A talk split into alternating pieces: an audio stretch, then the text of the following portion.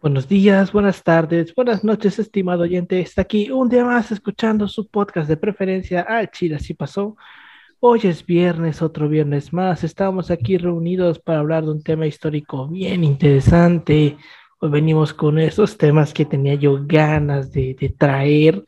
Y como se, pre bueno, no se prestan las fechas, pero me vale madre, este, tenemos que dejar episodios grabados. Entonces este va a ser un episodio doble. Pues por fin se hizo. De hecho, tiene como dos meses que dije, para Navidad voy a dejar este episodio. Venimos ya todos con la temática. Pau se metió demasiado en el personaje, como podemos verlo. Pero pues aquí andamos. Como todas las semanas estoy aquí con mis dos colegas y amigos de licenciatura, con Pau. ¿Cómo estás, Pau? ¿Qué onda, Alberto? ¿Qué onda, Yoshi? ¿Listos ya para otro episodio? Ya, eh, como dices, viene metido en personaje porque pues si me voy a disfrazar va a ser bien. Lo único que no pude fue conseguir la barba, se quedó en Cancún, ni pedo. Y Paulino llega hasta el 25. Los colores más capitalistas que pude conseguir, ahí están, güey. Ya está lo principal. Sobres. Y también me encuentro con mi colega y amigo Yoshi Taka López. ¿Cómo estás, Yoshi? Un gusto, Alberto. Ya saben cómo, bueno, hoy miércoles, sí, miércoles estamos. Sí, sé qué día, Oye, sí, ya, yo tampoco sé, en qué día vivo. Ya estamos, este, pues todo bien, Alberto, eh, ya sabe, eh, ya sabe Paulino, este, ya eh, empiezo a tener síntomas de, no, no de Omicron, este, recalcar eso, sino síntomas de, de, volver a la presencialidad y con ganas de, de nunca volver a estar enfrente de una computadora. Eh, ya llegué a un negacionismo eh, prácticamente. me identifico bastante con, con los villanos de Spider-Man, con doctorado, acerca de querer destruir la humanidad y todo el aspecto. Eh, creo que son algunas tendencias que empecé a observar eh, durante un trabajo antropológico que me encuentro haciendo. Igual me encuentro, eh, como le comentaba Paulino y Alberto, acabando una ponencia. Voy a mandar nomás para ver qué pedo, a ver si, si, si jala o no jala. La verdad, no sé, no, no me interesa ir tampoco a Tlaxcala, si es que existe eso. pero pues grabar este episodio que es nuestro especial de Navidad que estamos al día 22, esto lo van a estar viendo pues, el 24 que son Sí, 24 que son otro. Y bueno, el 25 pues intenten pasarla con la familia lo que, en lo que, en lo que bueno, los que puedan.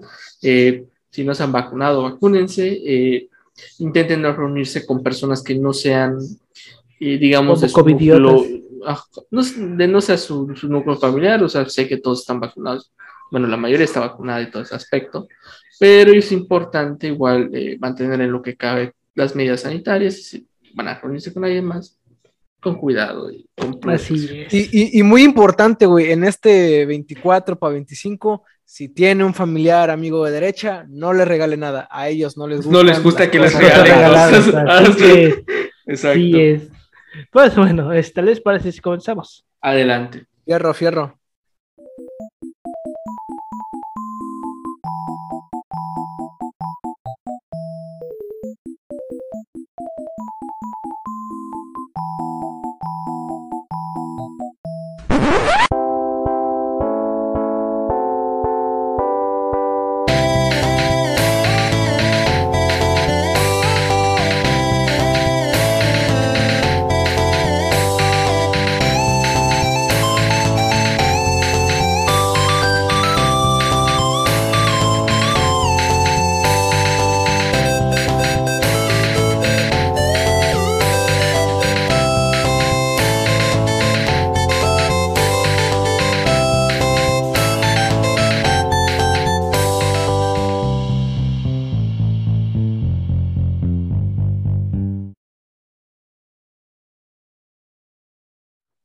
Bienvenidos a Chile Así Pasó, un podcast de historia mexicana y universal donde su servidor Alberto González le va a contar a Ángel Paulino Chan y a Yoshitaka López una historia chusca, bizarra, increíble o surreal acerca de algún personaje, proceso o hecho acontecido en la historia. Durante los años 40 e inicios de los 50, México vivió un sexenio particular uno donde la corrupción, el amiguismo, el, influ el, influyentismo y el capitalismo de cuates predominó. Así es, estamos hablando del sexenio de Miguel Alemán, del cual algún día hablaremos. Después de todo este desmadre que fue el sexenio de Alemán, un cambio radical tenía que suceder. Y ese cambio se lo debemos a un viejito. Un hombre que fue puesto en su lugar con la idea de que pronto moriría y que promovió, promovió perdón, una serie de reformas que llegan hasta nuestros días. Un presidente totalmente infravalorado que pasó a la historia como el presidente más longevo en llegar al poder hasta que llegó AMLO. En los siguientes dos capítulos hablaremos sobre uno de mis gallos favoritos, Adolfo Ruiz Cortines. Un excelente personaje como para Interesante. ir cerrando esos caballero. episodios. Bueno, ir cerrando esos episodios del año que. Bueno, creo que el último es del 31, si no me Sí, pero va a ser este la segunda parte. Bueno, sí, exacto, va a ser prácticamente. Bueno, cerrando el año con uno de los.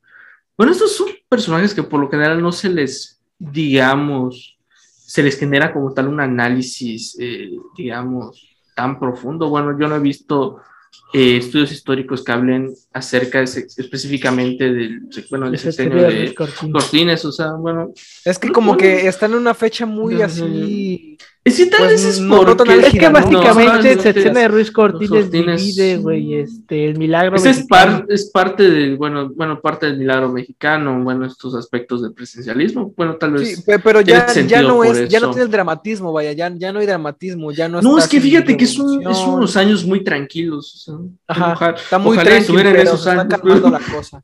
Ajá, o sea, está como que muy calmado el aspecto. Y bueno, tiene que ver igual con factores internacionales ahí.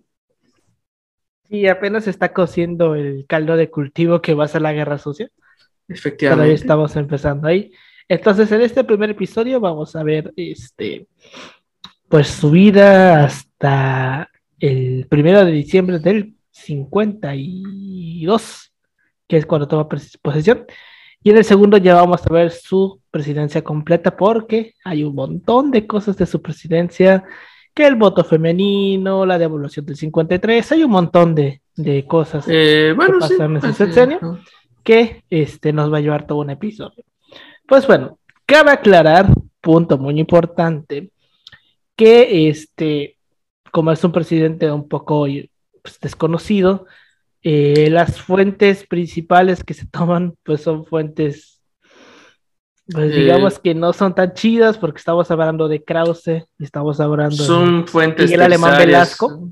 Entonces son- Miguel Alemán Velasco para quien no lo Bueno, conozca, es que algo de que hay Miguel que Alemán. contextualizar acá, porque yo lo Ujú. trabajo, es que, por ejemplo, historiadores como bueno, de la talla eh, de Kraus y bueno, bueno, a pesar de que, bueno, sean, son de derecho, no les regalen nada, eso no les gusta que regal- eh, nada les gusta las cosas regaladas, eh, son los que, de alguna manera, algo que hay que reconocerles en el, en el ámbito historiográfico, que son los que les gusta o los que pelean por trabajar temas contemporáneos. Es por eso que este, estos tipos de personajes es normal que tengan una producción historiográfica más cercana a este periodo, pero como siempre digo, no es malo ocupar sus fuentes. No, o sea, no es malo, pero hay que verlo con Mal- porque aquí vamos votar. a ver varias partes.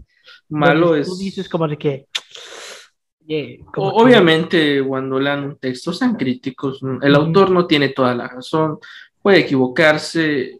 La objetividad en la historia no es, digamos, no existe una objetividad al 100%. Obviamente, No existe grado- verdad histórica. No, no, no existe la verdad histórica. Sí. Es, una, es una interpretación con fuentes y esa interpretación de aquí a unos años puede cambiar, puede pasar muchas cosas. Es una, Pocos- constru- es una construcción po- intersubjetiva a la que le adjudicas su valor intrínseco y la persigues, güey. Güey, no, no, no. Exacto, que es como la realidad misma.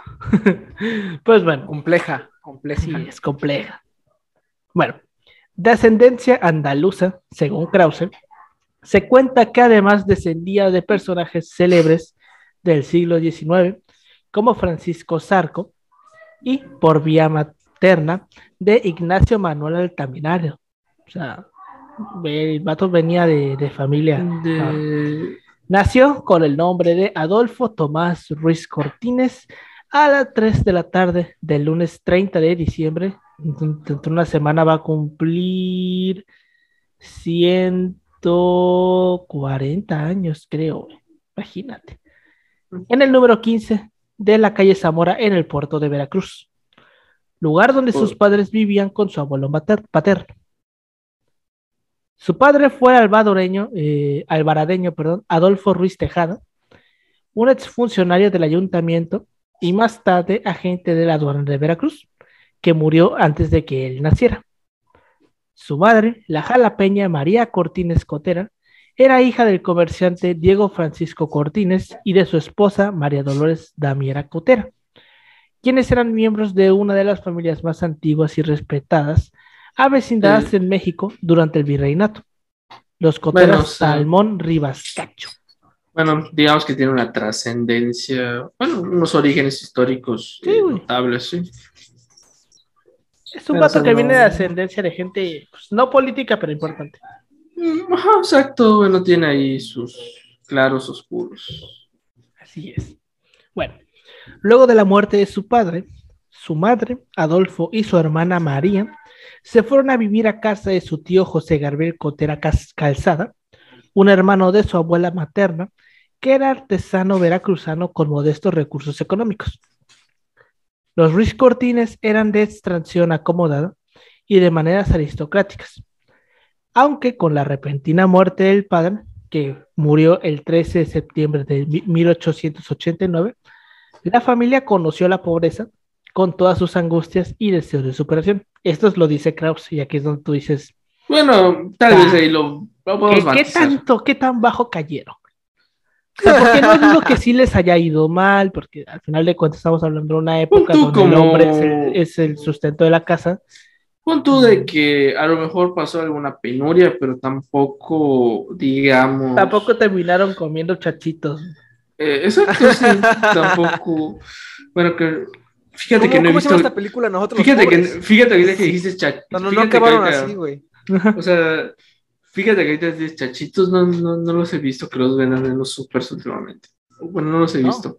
No, aquí No fíjate sé. que no, no los he visto. Eh, Sí no lo sé si venden, ¿eh? Pero creo que unos usa o cosas así.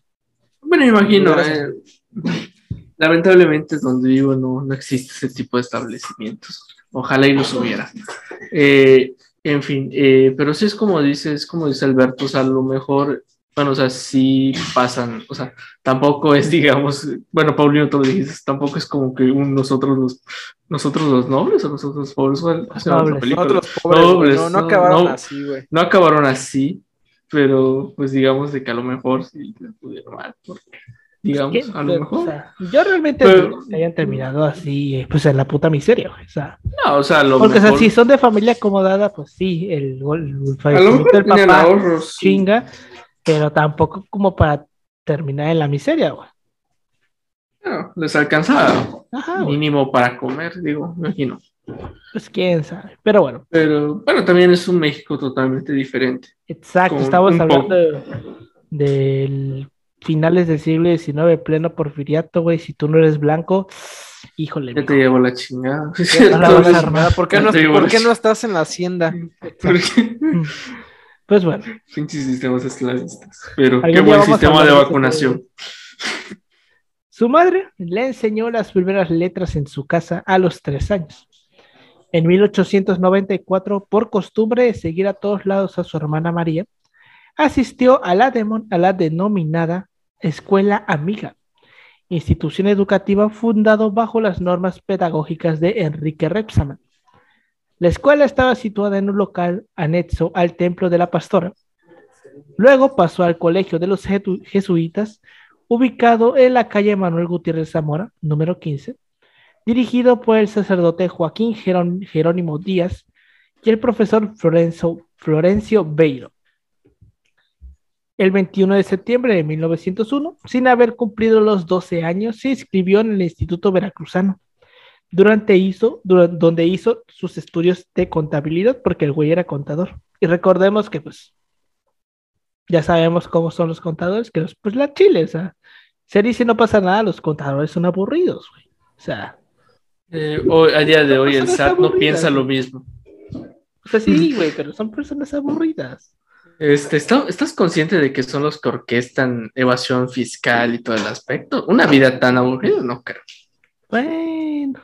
O sea, ah, ah, tiene su grado de diversión. ¿Ustedes alguna vez han O conocido un, eh, si un- trabajas un para multinacionales y pedos así, Sí, obviamente tengo- no creo que sea tan aburrida.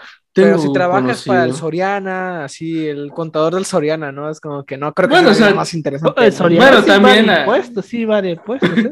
O sea, no tanto como Salinas Pliego, pero sí, o sea, obviamente hasta ya mierda. no. el contador promedio, güey, no, no del, del hay un nombre para el, para el, que hace todos los desvergues que creo que es el asesor eh, financiero. Asesor, Eso sí es otro pedo. Eso sí es otro pedo. Bueno, bueno, igual está ahí. Está ahí los detalles. Ese sí come, ese sí come caviar. Eh, bueno, haciendo la aclaración, eh, les recuerdo que el SAT no los va a investigar si si, cambian si, les hacen un depósito por el estilo, no los va a investigar. Y, no, tampoco se van a sacar de ellos si cambian el, el, el, concepto de la transferencia. Ajá, el SAT, solo, solo, vigila 10 mil cuentas de 60 millones de cuentas, porque obviamente no tiene la infraestructura para hacerlo. Y realmente, la evasión, y realmente la evasión va para grandes cantidades de efectivo eh, obviamente, si tú recibes una transferencia de más de 100 mil pesos, va a decir, oye, ¿quién es este cabrón y por qué, no ¿qué está pasando aquí? ¿Dónde está lo mello? No te, no te van a investigar por tener un depósito de 1500. O sea, tampoco es. para ser tan paranoicos. Pues bueno, aunque siempre le atrajo la idea de hacer una carrera profesional, las circunstancias no se lo permitieron. A fines de 1905, a los 16 años, abandonó el Instituto Veracruzano para responsabilizarse del sostenimiento económico de su familia, que atravesaba, atravesaba por una difícil etapa de restricción monetaria. Estamos hablando de finales de, del porfiriato, ya cuando el porfiriato se está cayendo. Sí, o sea, realmente el porfiriato es algo, lo que sucede es que los factores internacionales, sobre todo el, bueno, voy a sonar muy técnico así, este, perdón, historiador económico, este o sea, lo que pasa es que en el mundo está viviendo una recesión y esto afecta sobre todo a los productos de exportación. Entonces eso hace que la moneda, digamos, pase, digamos, a un aspecto eh, de decrecimiento en la economía nacional. Esto afecta obviamente un montón de industrias que se estaban desarrollando en el país. Eh, bueno, no detiene del todo, digamos, porque se logra recuperar paulatinamente con la introducción de nuevas materias, nuevas industrias como es la petrolífica, eh, bueno, que bueno, es otro tema, pues, no, no recursos clave, pero ya eh, se nota que el régimen está pasando por un, eh, digamos, los factores económicos no le están jugando mucho a su favor. Entonces, por ejemplo, son como que estos puntos de coyuntura, para no decir que el porfiriato solo es crecimiento económico, porque el porfiriato tiene sus, sus puntos, digamos, de inflexión, sus puntos buenos. Hay que hacer muchos matices, sobre todo en el caso económico, porque también hay que matizar realmente, eh, si se quiere ver en perspectiva, hacia dónde va orientado ese crecimiento económico. O sea, eh, nunca se... Sí, hubo progreso y crecimiento, pero ¿para quiénes y para cuáles? exacto. Eh, de hecho, ahorita que dices eso, estaba, sí, estaba usando Instagram y me salió una cuenta de esos típicos derecharios, los que no deben los que no deben regalar nada porque a los de derecha no les gusta que no les gustan las cosas regaladas eh, que, ¿cómo se llama? Eh, casualmente, o sea, es como que toman ciertos datos de los bancos mundiales y, por ejemplo, ponen a los países capitalistas comparado, digamos, un país tercermundista de, de políticas sociales, eh, en las tasas de inflación y muestran, por ejemplo, como estaba en el caso de Japón, compararon con qué, con una tasa de inflación de 0.1, pero igual habría que ver otros factores, por ejemplo, el caso de por qué eh, realmente el gobierno norteamericano tiene una inflación, eh, digamos, no tan grave como otros países como Cuba, pero eh, digamos de que, este, digamos que dependiendo de la orientación política, habría que matizar esto, o sea, sobre todo eh, es que estos datos se pueden malinterpretar si no se ven adecuadamente. Por eso es importante nunca creer una página y, bueno, verificar las fuentes y sobre todo contextualizar el aspecto histórico, eh, he dicho histórico material de la población para entender, eh, porque algo, muy interesante de Estados Unidos que yo no conocía es que, por ejemplo, ellos tienen un sistema de banco de alimentos que, es, que pueden acceder ciertos grupos. Eh, eh, ¿cómo se llama? Creo que son los que no, no perciben ingresos de más de dos mil dólares, pueden acceder a estos créditos alimenticios. Y eso es socialismo, eh, no más ahí lo dejo.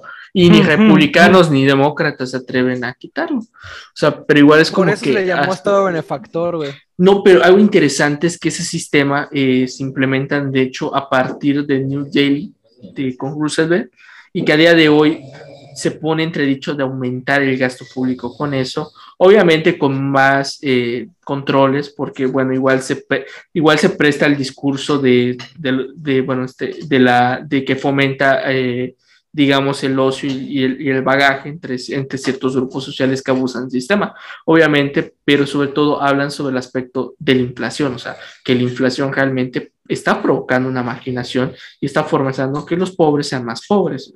Bueno, las clases medias pasen a pobres y todo el aspecto, mientras los ricos siguen siendo más ricos. Entonces, cuando hablemos de crecimiento económico, veamos estos matices. Es otro pedo, total. Pero bueno, este, durante el tiempo Ah, perdón, me estoy, subiendo. Este, entró a trabajar como ayudante de contador en la empresa comercial de ropa propiedad del español Julián Arango y sobrino en Veracruz, donde aprendió a conciencia la, la teneduría de libros y donde elaboró hasta finales de 1912. Durante el tiempo que fue empleado del almacén de Aragón, solía ir con un grupo de compañeros de trabajo a La Sirena, ubicado en la esquina de Aquiles Cerdán y Zaragoza, que básicamente era una cafetería en donde servían el famoso café de Greca. Asistía a las tertulias bien pinche normal de los años 10, eh, 20, un, un, día tranquilo, o sea, era, era lo equivalente. no, y aparte, ahorita vamos a ver otro pedo. Lo, es lo equivalente a día de hoy. De... Ahí era una peda. Una peda, sí. es lo equivalente. Entonces asistía a las tertulias de la época y después comenzó a asistir el, al café La Parroquia, donde empezó a aficionarse por el dominó. El pintor David Alfaro Siqueiros lo describe como, cito, un embrión de dandy porteño. En esta etapa de su vida, Ruiz Cortines frecuentaba los, los prostíbulos del puerto, donde lo conocían como el fakir.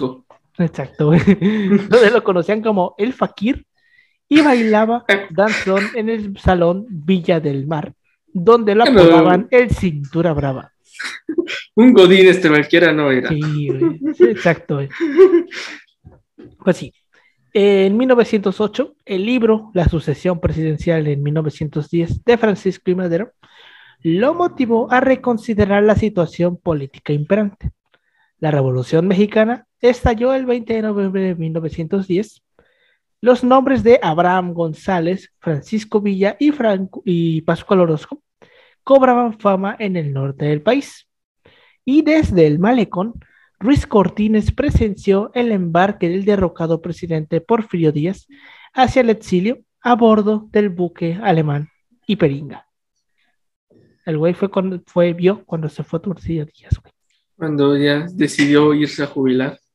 Así como yo dentro de unos eh, meses bueno, no, bueno, sí, unas semanas realmente Ojalá, que, eh, que, cedo el poder al estimado Alberto. Ya, eh, afortunadamente dejamos el sistema dictatorial para pasar a un anarquista, en el sentido de anarquismo, eh, donde sea un gobierno sin, sin Estado, con una persona que lo cuide, como la libre autodeterminación de, los pueblos. Es. es. decir, que si pasa un desmadre, yo no me hago responsable de lo que suceda, porque eh, quiero vivir, quiero, quiero hacer mi trabajo de investigación en paz, sin que me lleguen mensajes. Así que pues, cederé, cederé eh, a la democracia, que según dicen que eso es bueno.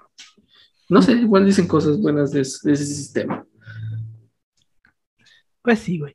Este, en 1912, a los 23 años, abandonó el puerto de Veracruz y marchó a la Ciudad de México, donde alquiló un pequeño cuarto en una casa de huéspedes en el número 20 de la calle de los Medina en el centro histórico, cuando no costaba un ojo de la cara, güey, vivir en la Ciudad de México.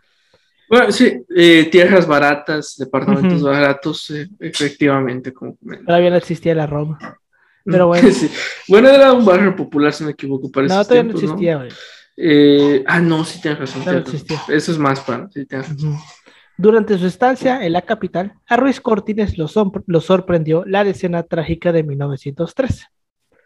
Luego de la ya se veía venir. Sí, ya se veía venir. Sí, ya lo vimos en el episodio de Madero, que pues estaba viendo y no veía el güey. Pero bueno. Luego de la caída y asesinato de Francisco y Madero, y con el ascenso de Victoriano Huerta al poder, Ruiz Cortines se enroló en, a las filas revolucionarias por la vía civil bajo las órdenes del ingeniero Alfredo Robles Domínguez, a quien Venustiano Carranza había nombrado para organizar las fuerzas constitucionalistas en el centro y el sur de la República. Si me equivoco, a lo mejor estuvo con Pánfilo Natera, ¿no? No, o sea, según yo, las del centro las dirige a Pánfilo Natera. Creo. por, por, bueno, tampoco sé qué división es esta de. Sea, es que yo, según las del centro, era la de Pánfilo Natera, porque recuerdo que, por ejemplo, para el caso de Zacatecas, realmente el que le corresponde era Natera, pero por. Bueno, final. Zacatecas es considerado parte del norte, güey. No sé, pero a que a no le agradó mucho la idea de, de, de ver a Felipe Ángeles y a, y a Villa eh, tomar una ciudad como Zacatecas, que, bueno, o sea, como lo, como lo manejan los autores, sí fue un baño de sangre tan horrible que hasta Villa, hasta Villa, o sea, les dijo, ya paren, no, le estén, no estén matando, estén matando más de lo que, o sea, porque, bueno, algo como que muy interesante de ver el contexto de la revolución es, son las tropas eh, llamadas como los colorados, que son tropas que se incorporan al ejército mexicano, que son, eran fuerzas exmaderistas, estaban peleadas por el, por el el bando, digamos, ya del ejército federal eh, durante la lucha constitucionalista. Entonces, por ejemplo, entre las filas revolucionarias de los constitucionalistas, a esto los veían como traidores, sobre todo causaba luego estos baños de sangre. Sí, güey. Como dato. Sí, güey. Pero bueno, este, el 18 de agosto de 1914, Carranza nombró al ingeniero Robles Domínguez gobernador del Distrito Federal. Luis Cortines, ya con el grado de capitán segundo, formó parte de su cuerpo de ayudantes. Después continuó con las mismas funciones con el general Heriberto Jara, gobernador sustituto de Robles Domínguez, nombrado, el 19 de septiembre del mismo año. Y en noviembre de 1914 acompañó a Heriberto Jara para ocupar la plaza de Veracruz, que abandonaban las tropas estadounidenses por la intervención que hicieron los gringos. Eh, recordar que esta intervención al final nos terminó saliendo un poco más barato. Sí, güey. Porque pudo haber sido peor. Eh, pudo haber sido peor. peor. Pues sí. Este, en 1917 fue nombrado ayudante del general Heriberto Jara, entonces gobernador y comandante militar de Veracruz, con residencia en Orizaba. De 1917 a 1919 se desempeñó como secretario particular de Treviño, entonces diputado de la vigésimo séptima legislatura federal.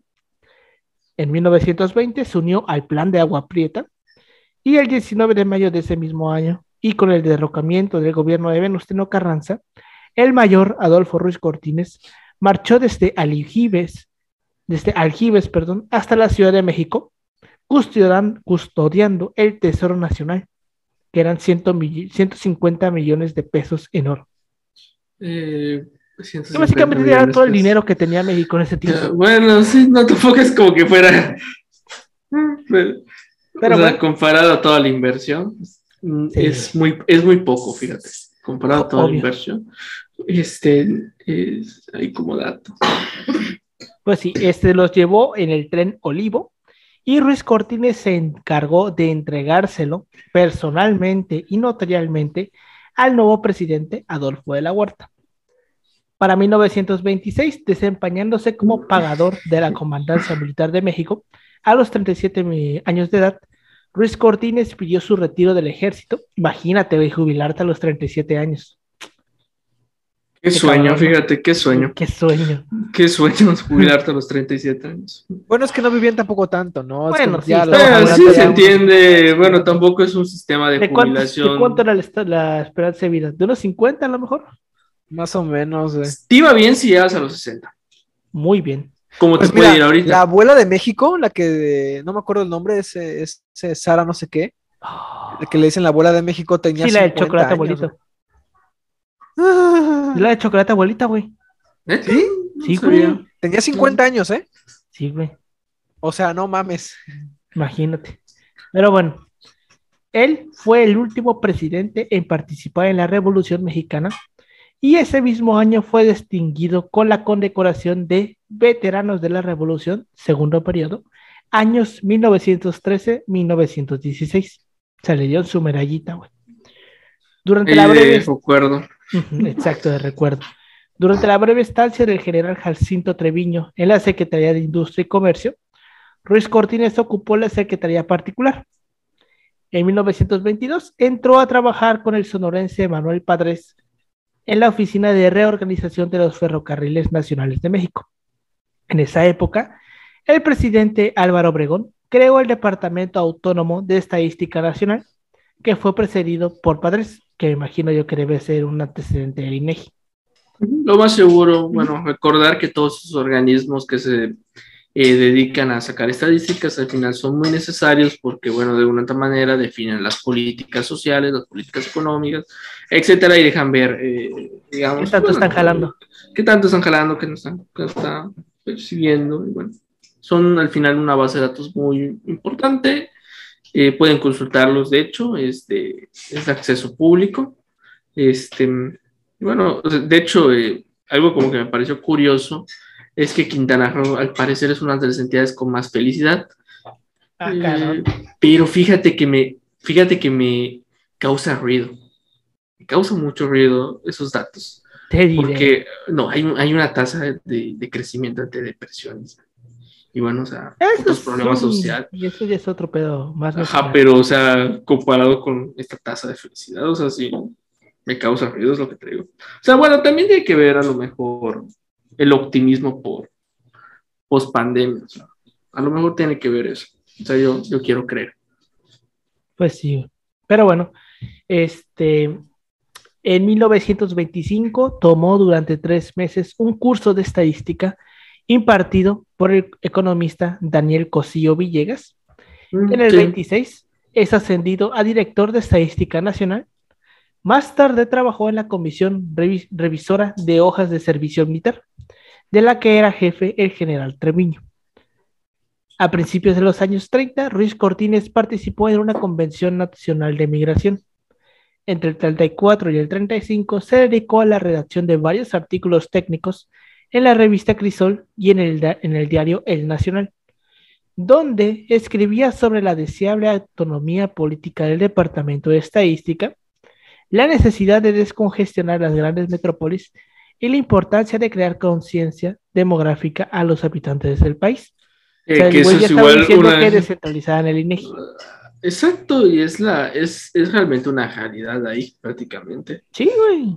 Sí, bueno, o sea, eso te evita problemas. O sea, realmente eso evita problemas a largo plazo, que es la planificación correcta demográfica de una población, porque al final esto ayuda a que, bueno, tengas los servicios adecuados, que no se vaya la luz, bueno, que no sobrepasar eh, los límites que a veces tiene, eh, digamos, un ayuntamiento, bueno, que se debería invertir bien el dinero, hay otras tranzas ahí, pero igual es como que, bueno, la planificación urbana tiene un sentido eh, que, bueno, ir creciendo los servicios en relación eh, con, bueno, con la demanda que se va creciendo por esta población, así, bueno, tener, eh, digamos, cubierto la vivienda, que tengan acceso al agua, a la luz, a los servicios de, de, de salud, de, de basura, etcétera. Entonces, por ejemplo, todo este aspecto descentralizador, bueno, tiene un sentido dentro de, dentro de este contexto.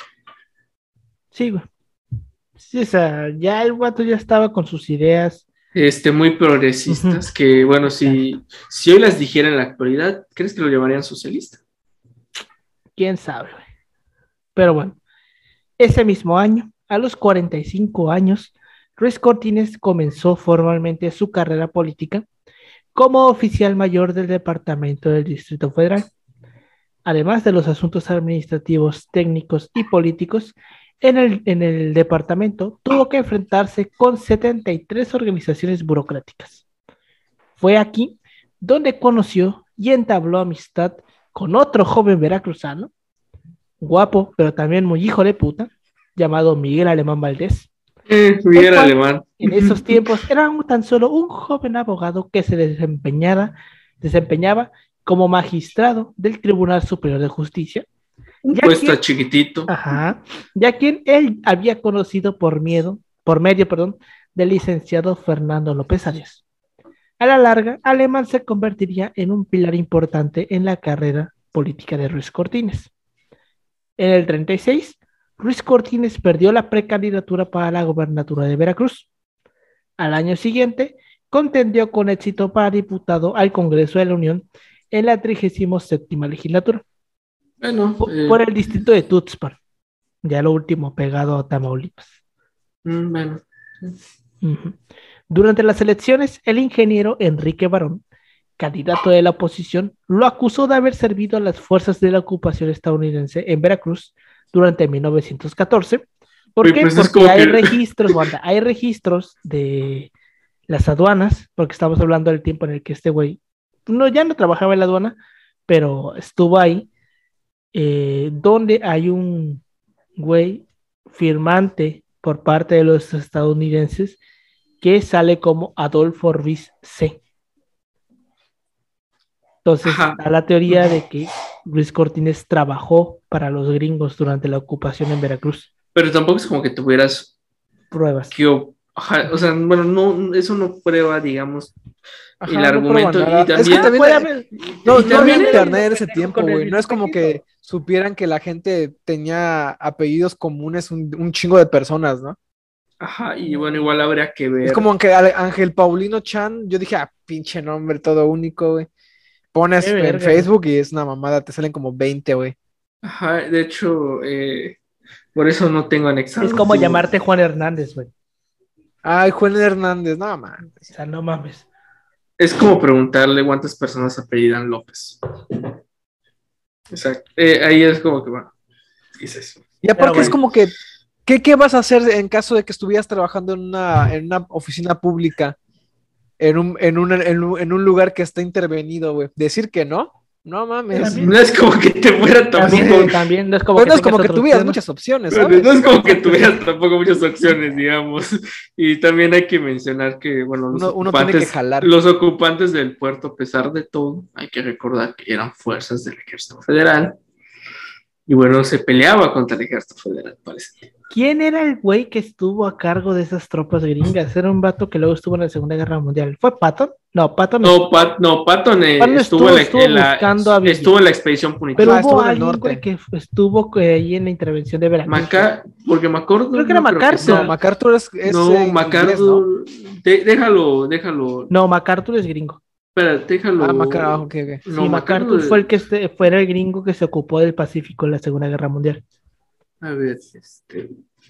Invasión al puerto. No me acuerdo, pero me acuerdo que uno de los generales que estuvo en la intervención, eh, la última, porque es la última, güey, digo. este, fue alguien importante. No sé si luego, no me acuerdo si A la ver. primera o en la segunda, pero ahí andaba. La de Ejército Federal Mexicano. Ay. Tampico. A, a ver, espérate. Frank Hmm. Frida. O sea, me dice que los comandantes es Frank Frida y Fletcher. Pero no, no se me viene nada a la mente. Pues quién sabe, a lo mejor yo lo estoy confundiendo. Ah, no, espérate. Pero. Es, es que no sé qué pedo. O sea, no. Sí, me- No, sí, es este vato, Frank. Frank Frida Fletch. ¿Así? Entonces, Y dice que aquí hasta vivió hasta 1928 y en el 19 ya se, se jubiló. Mm. Creo que estoy viendo. Oye, es que también ve, o sea, la- las fuerzas en combate. Los mexicanos hubo 588 este, combatientes entre soldados y voluntarios contra una fuerza total de 3.000, eh, 3.948. Estaban chiquitos, güey. O sea, es como que también no, le, no hay que pedirle. Sí, güey. Pero bueno, este, en 1939 se desató la lucha por la sucesión presidencial. En el, en el PRI, eh, bueno, el PRM en su momento, postuló al general Manuel Ávila Camacho como su candidato. El entonces gobernador de Veracruz, Miguel Alemán, pidió licencia al Estado para dirigir el comité pro Ávila Camacho, básicamente es su coordinador de campaña, e invitó a Adolfo para encargarse de la tesorería de la misma. Cuando Alemán dejó el cargo, el licenciado Fernando Casas Alemán quedó en su lugar. A fines de 1940 fue nombrado secretario de gobierno de Veracruz. El 1 de diciembre del 40, Manuel Vela Camacho asume como presidente y designó a Miguel Alemán secretario de gobernación. Y este, por su parte, nombró a Ruiz Cortines oficial mayor en dicha secretaría, donde laboró hasta abril de 1944. En la convención del Partido de la Revolución Mexicana, celebrada en abril de 1944 en el Cine Radio de la ciudad de Jalapa, Ruiz Cortines protestó como candidato a gobernador de Veracruz. Visitó todas las regiones eh, del estado eh, y el 1 de diciembre de, de ese mismo año, con el lema de Unidad Veracruzana, tomó posesión del gobierno de Veracruz. Durante su gestión, entre otras acciones, nacieron las juntas de mejoramiento moral, cívico y material. Cito. Se le ocurrió que pidiéndole la, pidiendo la cooperación ciudadana se podía hacer muchas cosas y comenzó diciéndoles, organícense en juntas de vecinos, en grupos para que las obras más urgentes, eh, para que en las obras más urgentes el gobierno no quede solo. Cooperen con trabajo con materiales por cada peso que ustedes pongan y administran, el Estado coopera otro peso. Es lo equivalente a día de hoy. la participación ciudadana, güey. Ajá, pero es lo equivalente, digamos, a lo que hacen, por ejemplo, las iglesias, por ejemplo, eh, bueno, las católicas, bueno, las cristianas, cuando, o sea, piden la ayuda a la comunidad para, por ejemplo, construir un templo, o cuando las este, empresas, este, mexicanas por alguna campaña te dicen, bueno, tú puedes donar 50 centavos y por cada 50 centavos nosotros vamos a donar. Bueno, Ajá. un equivalente. Fíjate que este, ese modelo que tenía Ruiz Cortinas de cooperación, güey, al Chile, a mí me lo decía un maestro de la prepa, es como de los modelos que a nadie les gusta, güey, pero son bien pinches efectivos. Porque este, como que uno queda con la idea, o bueno, esto me lo decía el maestro de la prepa, que es este, no me acuerdo cuál es la pendeja palabra, pero tiene una, un nombre. Un el hecho de, no, no, no, el hecho de esperar que el gobierno haga todo. Lo Eh, que, si, ah, se- ya te que si se rompe la lámpara de la calle, esperar a que el gobierno venga y la repare. Bueno, o sea, te, te cuento una anécdota. Aquí, enfrente de mi casa, Paulino conoce. y sí, Paulino, tú conoces mi casa, ¿verdad? Este, Sí, pues ahí te fue a buscar. eh, sí, fue a buscar. Eh, había en la banqueta y como, bueno, lo que pone ahí el de Aguacat, que es la concesionaria que se encarga de controlar todo este aspecto. Bueno, la madre donde se va la CIFA se rompió. Te, te cuento esta anécdota. Al final se, se terminó, se terminó arreglando por medios propios, obviamente. Sí, güey. Y no hace unos, unos, sí, creo que ya pasó un año, llegaron estos vatos a componerlo. Y o sea, hablamos de que el incidente, ya pasaron 10 años, güey. Estos 10 años deben a ver qué pedo. Y le, y le decimos, pero puedes checar, o sea, le preguntamos, pero puedes checar eh, uno de los medidores, porque eso tú no lo puedes hacer, eso solo lo puede hacer eh, la Ah, empresa. sí. Y nos dijo, no, hay que repartir reports. O sea, no, no se puede, joven. Es que es el punto, güey, porque es que. Y bueno, ahí van a esto, pasar. O sea, se funde la luz. Hay todo un pendejo trámite de burocrático, güey, que se tiene que hacer para reparar esa estúpida luz. Y no solamente ten en cuenta que no va a ser solamente esa luz, va a ser un chingo de luces repartidas en toda la ciudad. Entonces, si tú vives en un- una pinche ciudad, pon tú, en la Ciudad de México, o Ah, Eso bueno, sí no, no, un la Ciudad de México, porque la Ciudad de México ya no aplica tanto. Pon tú que vives en Monterrey, que es putamente enorme, y vives en una pinche colonia perdida, güey, de Monterrey. Ten en cuenta que hay un chingo de colonias y un chingo de calles en Monterrey y que no le van a dar prioridad a una sola lámpara que está perdida en una colonia de Monterrey. Se le va a dar prioridad a otras. Y no es porque, bueno, sí, tal vez un No es poquito por, de no es por ser ojetes, Ajá, pero pero también es por el hecho de que es humanamente imposible, güey, obtener todos los reportes de una ciudad tan grande como lo es Monterrey. importante Entonces, la ¿qué puedes planificación hacer? urbana. Organizarte con tus vecinos, compras otro pendejo. tomar foco. los medios ¿Cuánto de te puede costar? 100 pesos entre cinco personas, 20 pesos por cada quien, y le pagan a alguien para que se suba y ya. Es algo que se puede arreglar rápido. Y eso pasaría incluso si fuera privada, empresa privada. De hecho, si fuera empresa privada, creo yo estaría más cabrón, porque obviamente qué zonas van a, a- a- A priorizar. a beneficiar más, ¿no? Sí. Obviamente las que les dejan más, más recursos. Obviamente. Obviamente es como, bueno, es, es, es algo muy interesante, eh, sobre todo igual eh, cómo se distribuyen ciertos productos o cómo es el abastecimiento de ciertos recursos igual tiene que ver. Porque, por ejemplo, si hay una zona que compra, eh, digamos, tal marca de agua, mucho más que otra, es normal que surta primero a donde tiene más ventas que donde no tiene muchas ventas de margen. Entonces, por ejemplo, eso explica bastante de cómo se atienden los recursos. Es cierto que al final es público y bueno, tus impuestos, eh, propiamente dicho, eh, ayudan o benefician a todos, pero tampoco es muy idílico pensar eh, que solo pagando tus impuestos de alguna otra forma todo se puede arreglar. Hay, un sinfín. Ah, no, O sea, no, es como por el, el aspecto hasta de la basura, o sea, digo, creo que no te cuesta nada.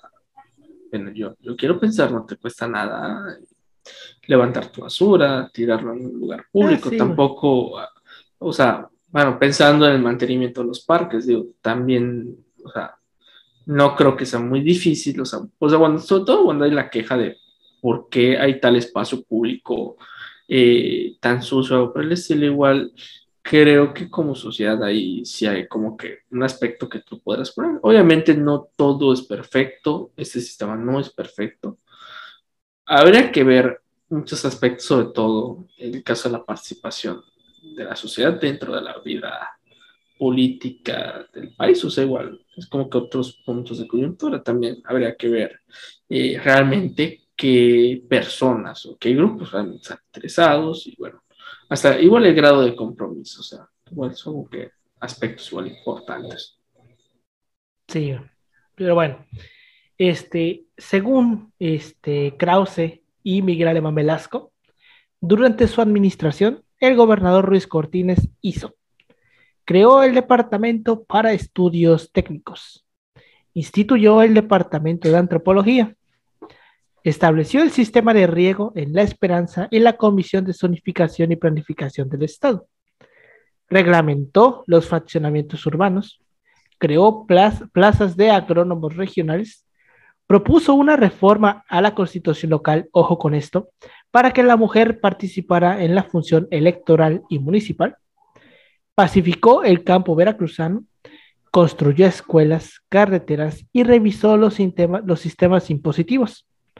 Y esto que, ah, esto ya es como de que de- de- directamente para, para Krause, dice que erradicó la corrupción y duplicó los fondos fiscales. Lo que es un hecho es que, digamos, no erradicó toda la corrupción. No, güey, Pero- es imposible, güey. E- Eso es imposible. y más en tiempos de alemán, güey. O sea, pero digamos que hubo un mayor control de los recursos. Ah, sí, claro. Obviamente, bueno, hablar de hab- hablar de corrupción es un tema muy amplio. y hay Sí, un porque montón. no es nada más que diga, ah, eliminó la corrupción. Ok, ¿qué elementos tienes para decir que eliminó ya la no corrupción? sí, o sea, la corrupción ahora en dónde, ¿no? Ah, ¿En qué o sea, sentido, no? lo que podemos Sí, hablar ajá. es que hubo una reducción parcial de algunos rubros de la corrupción. Eso Ujú. sí podemos decir. Pero bueno. Entonces, este, el primer secretario de gobierno, de gobernación, perdón, de Miguel Alemán, el doctor e historiador Héctor Pérez Martínez, falleció sorpresivamente de un paro cardíaco el 12 de febrero de 1948. A su muerte, Ruiz Cortines pidió licencia de su estado y ocupó la secretaría. Su recomendación venía del expresidente Manuel Abela Camacho, quien sentía por él un gran aprecio. Durante su paso por la Secretaría de Gobernación, Ruiz Cortines atendió a las diferentes organizaciones privadas, empresarios, gobernadores, senadores, líderes agrarios, obreros, profesionistas. Lo que hace su secretario de gobernación. Crean, crean que muy probablemente el secretario de Gobernación le Es uno de chinga los- mucho más que el propio presidente. O sea, no, o sea, ve- cosas, güey, que ve a- o sea, ve a Olga Sánchez Cordero, güey. Bueno, exsecretaria Lavato, o sea, pero. Sí. No, pero un, mis respetos para esa mujer. O sea, porque sí es una chinga, güey. Sí. Sobre todo, y hablando de que a día de hoy igual a la Secretaría de Gobernación le corresponde caso de ver temas tan complejos como la migración o, o inclusivemente las comisiones de la verdad. Bueno, son- o sea, no, o sea, tú dices que es un trabajo sencillo, pero sí es una chinga, güey. Obviamente si lo haces bien. Es una chinga Chinga, total. güey. Pero bueno, este, desde mediados del 49 comenzó a sentirse la agitación con motivo de la sucesión presidencial. Siempre que veamos sucesión presidenciales, o sea, se pone chingón, chingón a la grilla. El presidente en turno, Miguel Alemán, como fiel a su pinche personalidad toda cabrona, tenía la idea de reelegirse o de extender su mandato presidencial No, tal y no, como no, lo hiciera Plutarco Elías Calles. Cuando los generales Lázaro Cárdenas y Manuel Ávila Camacho, en voz de Abelardo Rodríguez, declararon el 3 de agosto de 1951 para Excelsior que no creían que sea conveniente para el país la ampliación del periodo presidencial ni la reelección. Es que no. Es que Alemán era cabrón, güey. Era, Es que no, güey. Es que no, o sea, no. O sea, puta, está saliendo de una pinche revolución que se supone que pelearon para eso. y sales con esta mamada, güey. En fin. Ante la negativa de muchos políticos importantes y de colaboradores cercanos a él, Miguel Alemán dijo, pues ni pedo, no me puedo reelegir, pero voy a dejar a un chichincle. Y ese chichincle iba a ser Fernando Casas Alemán, que creo que era familiar de él, no me acuerdo exactamente, creo que era su sobrino, creo. Es lo equivalente cuando te vas a jubilar. Ajá, es, es- Bueno. es el equivalente a lo que quiso hacer Yunes en 2016. Exacto. 2018. Yunes. o- dejar a su hijo como gobernador, eso, es exactamente lo mismo. De Veracruz no se pierden esas tradiciones. Pero bueno, este posibilidad que fue rechazada por algunos hombres públicos con quien el candidato se había enemistado. Según comenta Daniel Cosío Villegas, cito, la selección final no se realizó entre el grupo mayor del gabinete, sino de dentro del reducidísimo de los amigos íntimos como cualquier pinche presidente, güey.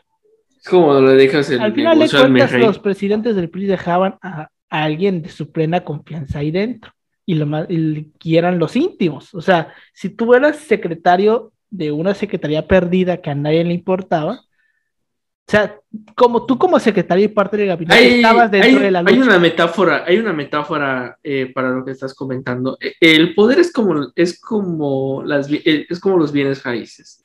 Mientras la, mientras, ¿cómo se llama? La propiedad está más cerca del centro, Mejor. mejor. Sí, güey, Es para ti. exactamente, es eso. O sea, tú siendo parte del gabinete estabas dentro de la lucha, sí, pero dependía qué secretaría tenías.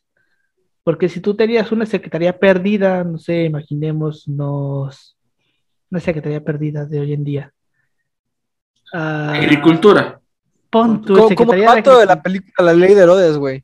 Ajá. Que tenía un pinche puesto más jodido y ya cuando lo mandan a ser eh, presidente municipal, lo mandan a ser presidente municipal en un pinche pueblo. Cuero jodido. de Dios, ¿no? Exacto, o sea, uno siendo secretario depende de la secretaría. Si estás en gobernación, en hacienda, Hacienda, en este, ¿en qué más? en seguridad. Relaciones exteriores. Eh, ahí estás dentro de la puja real. la Las que no jalan son las de eh, la de la Secretaría de Marina y la Secretaría de Defensa. La porque- Semarnat, güey. Ajá. La Porque Semarnat, dentro güey, de los son las que nadie, con las que nadie le No. importa, güey. No, pero. o No, sea, y aparte la Secretaría de no, Marina, la Secretaría de la ah, Nacional, sí. Ajá, no, no entran porque, o sea, no sé cuánto tiempo es de periodo entre los Seis meses. Para seis meses, ¿no? Para evitar. Sí, seis meses. Pero bueno. Entonces, Miguel Alemán terminó por inclinarse hacia la candidatura de Ruiz Cortines, su secretario de gobernación, quien, aunque no pertenecía al grupo de los presidenciables, no se creía que tuviera eh, posibilidades por su avanzada edad y porque se consideraba que no tenía un buen estado de salud física. En sus propias palabras, chéquense esto, el propio Ruiz Cortines afirmó alguna vez que Alemán lo había escogido como candidato porque pensaba que por su edad podía morir en cualquier momento del sexenio, dejando de esta manera libre al expresidente alemán para reanudar funciones como jefe del Ejecutivo, cosa que al Chile mintiendo del alemán, güey. sí, eso digo. Totalmente creíble. es totalmente creíble. Sí, güey. Ah, si hay una persona en este pinche mundo que es perfectamente capaz de hacer eso, es Miguel Alemán. O era Miguel Alemán. Pero bueno. ¿El vato de qué murió? Ay, Miguel Alemán, no me acuerdo. Creo que ha muerto de algún, algo del corazón seguramente, como todos los presidentes. Pero sí se murió viejito, murió como en el 80, creo. El alemán, pero bueno. Este, el 14 de octubre de 1951, Ruiz Cortines rindió, rindió protesta como candidato a la presidencia del PRI en una ceremonia en el Estadio Olímpico de la Ciudad de los Deportes, a la que asistieron cerca de 100.000 personas. Se mm. lanzó a recorrer la República Mexicana adoptando el lema de austeridad y trabajo. A lo largo de la campaña pronunció 34 discursos, donde en 21 ocasiones, chéquense, trató el tema de las mujeres y sus derechos electorales. A Ruiz Cortines le preocupaba consolidar la unidad de los mexicanos. Quería moralizar la administración pública para lograr la, para lograr la confianza de los mexicanos en el poder ejecutivo. Prometía elevar el nivel de vida del pueblo, combatir los monopolios, los acaparamientos, la escasez, la carestía de los productos, imponer sanciones penales a los corruptos, conseguir la disminución del precio, del precio de la ropa y resolver el problema de la vivienda. De aquí donde uno dice, hmm, ¿dónde he escuchado esto antes? ¿Dónde he escuchado esto antes? Igual. Hmm, como que miramos a Tabasco, ¿no? A, este a, a Macuspana. Macuspana. Ah, que por cierto, hablando de Macuspana, eh, hay un documental muy bueno que se con Netflix, se llama Duda Razonable, el, el ¿cómo se llama? Secuestro, posible secuestro, bueno, que habla acerca de las deficiencias del sistema de justicia mexicano. Es, es de hecho del ah, mismo que hizo, es, de, es, el, es el mismo que hizo este presunto culpable. Véanlo, está muy bueno. Eh, bueno, véanlo con calma porque sí te causa unos un sentimiento de impotencia. Porque, o sea, tú ves Como cómo nosotros hablando de la guerra social. No, es que está muy cabrón, por ejemplo. O sea, eh, o, sea, o sea, te pongo como primicia porque esto. Vas, vas un día tranquilo al trabajo y de repente una camioneta te golpea, se pasa encima de ti, tú le vas a reclamar y esa persona te dispara. Ah. Y tú lo único que quieres, y esta persona te quiere rematar. Y esta, tú te escondes, llega la policía, le dices, oye, ayúdame. te dicen, no, cabrón, vas para el bote porque aquí te están acusando de secuestro. Y bueno, eh, por esa persona. Y bueno, al final te terminan absolviendo de los cargos de secuestro, pero te meten uno de tentativa de secuestro. Pero al final es una pena básica. Y luego la fiscalía te apela para que te pongan, te pongan una pena de 55 años, cuando tú no hiciste nada. Güey, y déjate que es, es delito grave, ¿no? Esa madre es prisión preventiva. Ajá, güey, pero por ejemplo. O sea, el, el, todo te lo vas a chutar en la cárcel, güey. Ajá, pero por ejemplo, o sea, lo que se muestra en el documental es que hay muchas fallas en el sistema. Oh, es que eso lo sabemos desde hace años. O sea, tú pregúntale a cualquier mexicano que te, que, que te dé su opinión, güey, de qué opina el sistema de justicia mexicano y te va a decir que es una mierda, güey. Te puedo apostar que mínimo 8 de 10 personas te van a decir que está inclinado hacia los que tienen más recursos, güey. Exacto. Que los que tienen más recursos no pisan la cárcel. Entonces, eh, como comentario, eh, pueden verlo, igual, eh, no todo el que está en la cárcel realmente es culpable. Obviamente que no, güey. De hecho, ya lo habíamos hablado, no me acuerdo en qué episodio, de que el sistema fiscal mexicano es considerado como un sistema pues casi feudal, güey de la época del feudalismo. Bueno, y eso que se, y eso que no se reformó. derecho a, a y eso que se privatizó, güey. O sea, no, ya, ya sé. Son las cárceles. no, o sea, realmente algo que se menciona es que si algo hizo bien la administración de Peña, fue introducir los juicios orales. Mm, sí. Hasta ahí. Bueno, Pero bueno, ya. Pero Habrá sido lo que tú quieras, güey, lo de Ayotzinapa, la Casa Blanca, pero mira. no, güey, igual, igual, este, vean el caso, el documental de Paco Taibo de Ayotzinapa, güey, igual te da. Güey, verga, o sea, Ay, Y- güey, ya. Un día que me sienta mal, quiera llorar, güey, así que digas, Vean qué? eso, siento. Tengo ganas de, de- de llorar, güey, porque a veces... Siempre lo he dicho, la ignorancia es, es el, es el mejor, es, es la, ¿cómo se llama? Digamos, es la mejor receta si no quieres, si quieres paz mental, la Sí. ignorancia es placer. Pero, En fin. pero, en fin. En otro momento nos ponemos a llorar. Bueno, este, para las elecciones de 1952, los candidatos de oposición eran el general Miguel Enríquez Guzmán, cuya candidatura fue respaldada por el Partido Constitucionalista Mexicano y la Federación de Partidos del Pueblo Mexicano, creada en enero de 1951. Por el PAN estaba el licenciado Efraín González Luna, y el sindicalista Vicente Lombardo Toledano, quien fue postulado por el Partido Popular y apoyado por el Partido Comunista. Un día vamos a hablar de Lombardo Toledano, porque era, eh, o sea, literalmente Lombardo Toledano era el pinche este, comunista dentro del gobierno, güey. Es el que está, creo que pusieron a cargo después de la CTM, ¿no? ¿Se me equivoco? No, era el que estaba antes de que llegara Fidel Velázquez, que también hay que hablar de Fidel Velázquez. ¿Quién es el que hace la reforma con López Portillo, la electoral? ¿Es Fidel Velázquez o Lombardo? Oh, eh, no, es soy Jesús García Herzog. Es que, El me- secretario de me- gobernación era García Herzog, eh, creo que así se Ah. llamaba. Sí, García ahorita sí, No me ¿Cómo se llamaba? Déjame Ah, no, no, no. porque es un señor, se- me, acuerdo que eh, un apellido era Herzog, pero no me acuerdo si era García Herzog. Creo que sí era García Herzog. Herzog. Ah, Bueno, lo voy a googlear igual. Herzog. Creo que sí era. No, no sé, no era este güey. Ay, güey, ¿cómo se llamaba este vato? Oh, a ver, chequete. No me acuerdo cómo se llamaba.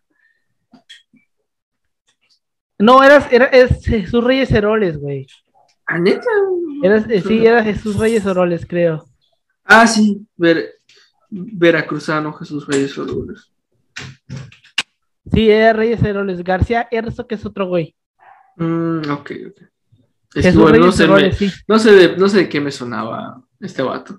Sí, el García Herzog es otro güey, no me acuerdo. Pero los García Herzog por ahí siguen metidos en la política. En fin.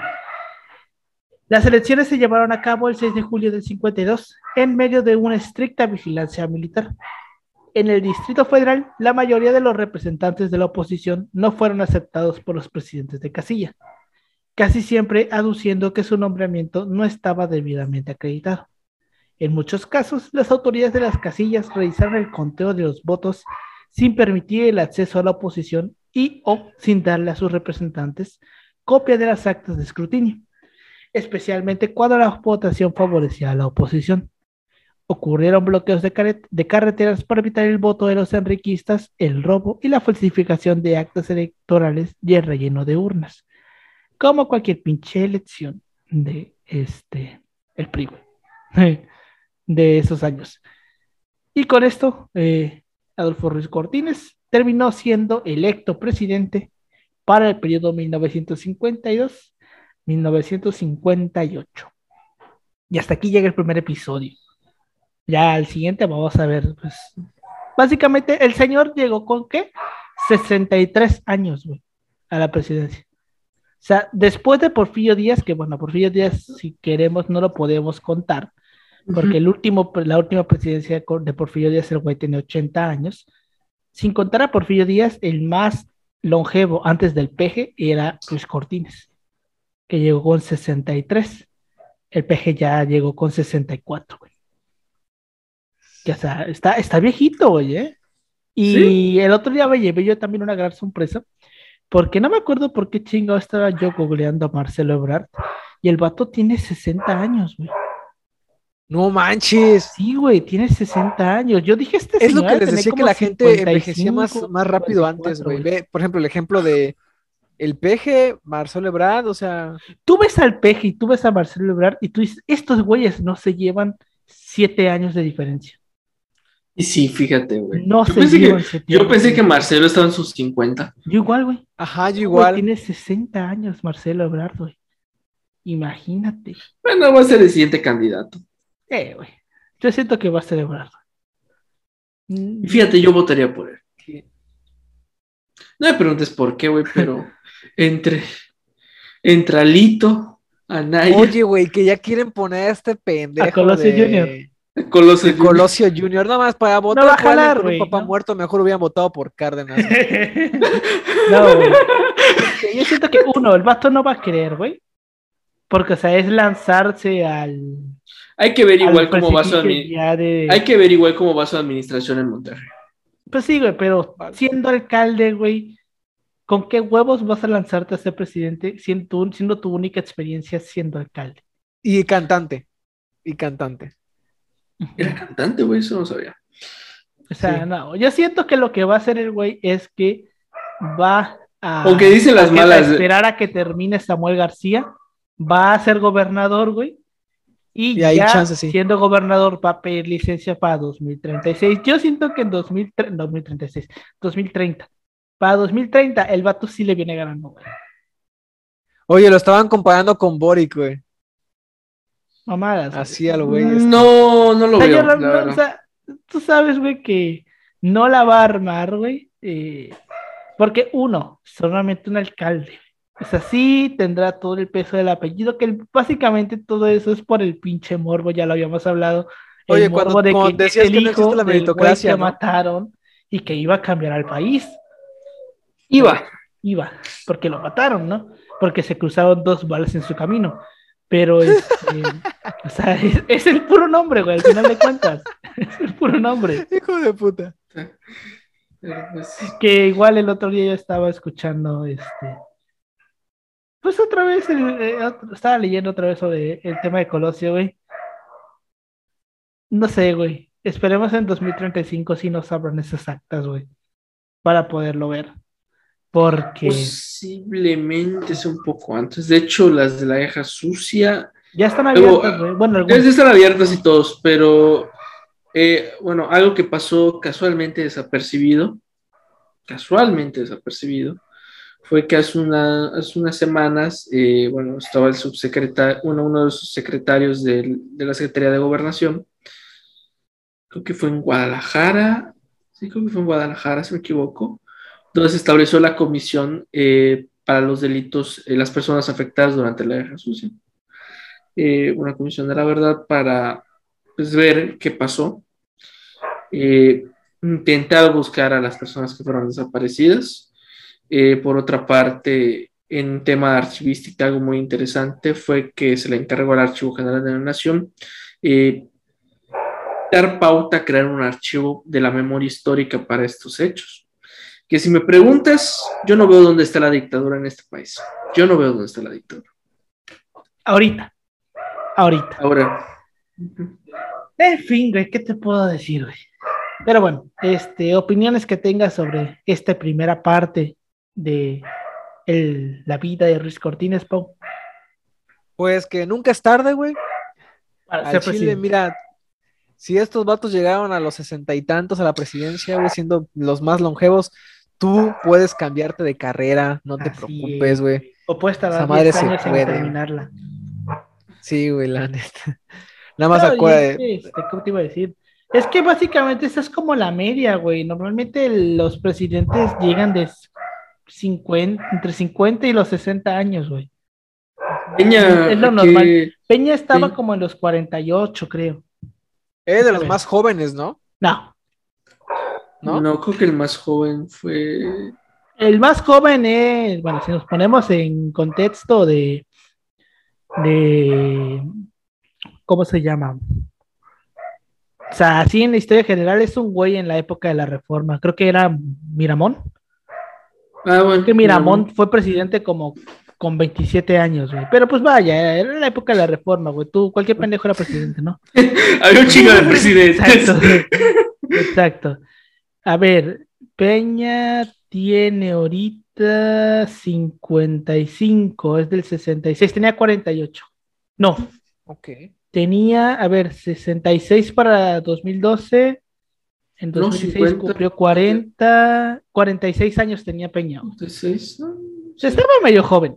Creo que no, el, chavo. estaba joven, joven, joven era alemán, güey. Lo que sabemos que es que a partir de los 35 usted ya puede ser candidato sí. a presidenciable. Anaya tenía este 36, güey. En 2018. Ah, cierto, es más joven. Wey. Anaya. Anaya tenía 36. 36, sí.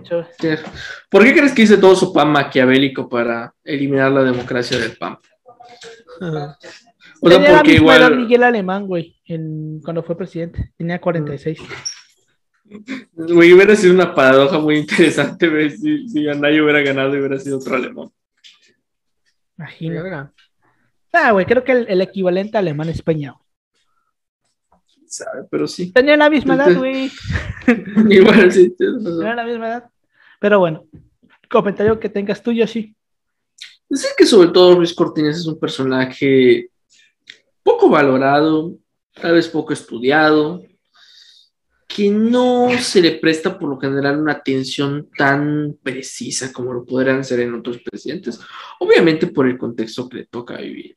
O sea, hablamos de que ya no es un México tan problemático, está intentando hacer un crecimiento económico eh, digamos que va paulatinamente eh, bien porque pues de México está llegando un montón de inversión extranjera, sobre todo una participación americana muy importante. Luis Cortines hay que mencionar que a pesar de todo, es de los presidentes que más eh, en su tasa, digamos, midieron las tasas de corrupción, es el que logra un cambio paulatino, que si hubieran seguido otras administraciones, posiblemente México no sería de primer mundo, pero estaríamos un poco menos jodidos. No les lo digo. Creer ¿Qué en eso. Este, pero pues sí, mencionar de que Luis Cortines es como que ese personaje que no se le da una importancia más allá de lo de, de que él le da el voto a la mujer. O sea, es como que no, no Ajá, pasamos de ahí, no se, le, no se le pasa de ahí, pero realmente es un personaje muy respetable. Sí. Ahí lo de- por no decir que es un santo, porque igual tiene, tiene, sus, tiene, sus, claros y oscuros, eh, ahí lo dejo. Todo sí, o sea, vamos a ver cuando veamos el sexenio. Pero hay que decir todos que los a pedos pe- que tuvo con los empresarios, al final los que termina haciendo con las huelgas, ajá, o sea, sí tiene sus manchitas, güey. Tiene sus manchas y todo, pero pues al final es un hombre de sus tiempos, o sea, al final, hizo- al final, o sea, ¿qué más puedes decir? Digo, hizo lo, lo que pudo hacer y Con lo que él tenía, con, con lo, que, le tocó. tenía, con lo que le tocó y pues sobre todo mandó a la chingada a los amigos de Alemán, que eso ya es mucho. Sí, güey. Pero sí, güey. Está, sí, güey. Vamos a ver mm, el siguiente episodio. Todo ese pedo de lo que fue, pues ya su sexenio, güey, la devaluación, el voto a la mujer, las leyes anticorrupción, güey. La 3 de 3 desde la época de, bueno, creo que ahorita ya es 5 de 5. Pero anteriormente era la 3 de 3, que es la obligación de todos los funcionarios públicos de declarar sus bienes antes de ocupar la, su puesto. Eso viene de la época de Ruiz Cortines. Y el primero que lo hizo fue Ruiz Cortines, güey. Él dijo, yo- cuando ya empezó la presidencia, dijo, yo tengo esto y esto. Y era una casa, un bocho y no me acuerdo qué más, Un bocho. güey. En los 50, güey. ¿Quién, quién Un va a bocho. tener un bocho, güey? Es, obviamente vas a tener un bocho. O sea, si eras muy aquí nice, tenías un sur. No, güey, Mm, habían caros, mam. Yo me acuerdo que me Pero contaba- para una clase media, Paulino. O sea, no, Ah, sí, sí, sí. nice. y aparte, Obviamente, también ten en cuenta la personalidad de este vato, que era, fíjate que me era identifico muy bastante. austero, güey. Fíjate que me identifico bastante con. Sí. Y les digo, la siguiente vez vamos a ver lo que es la casa, güey. Es una casita normal y corriente, güey, de una persona de clase Infonavit, así.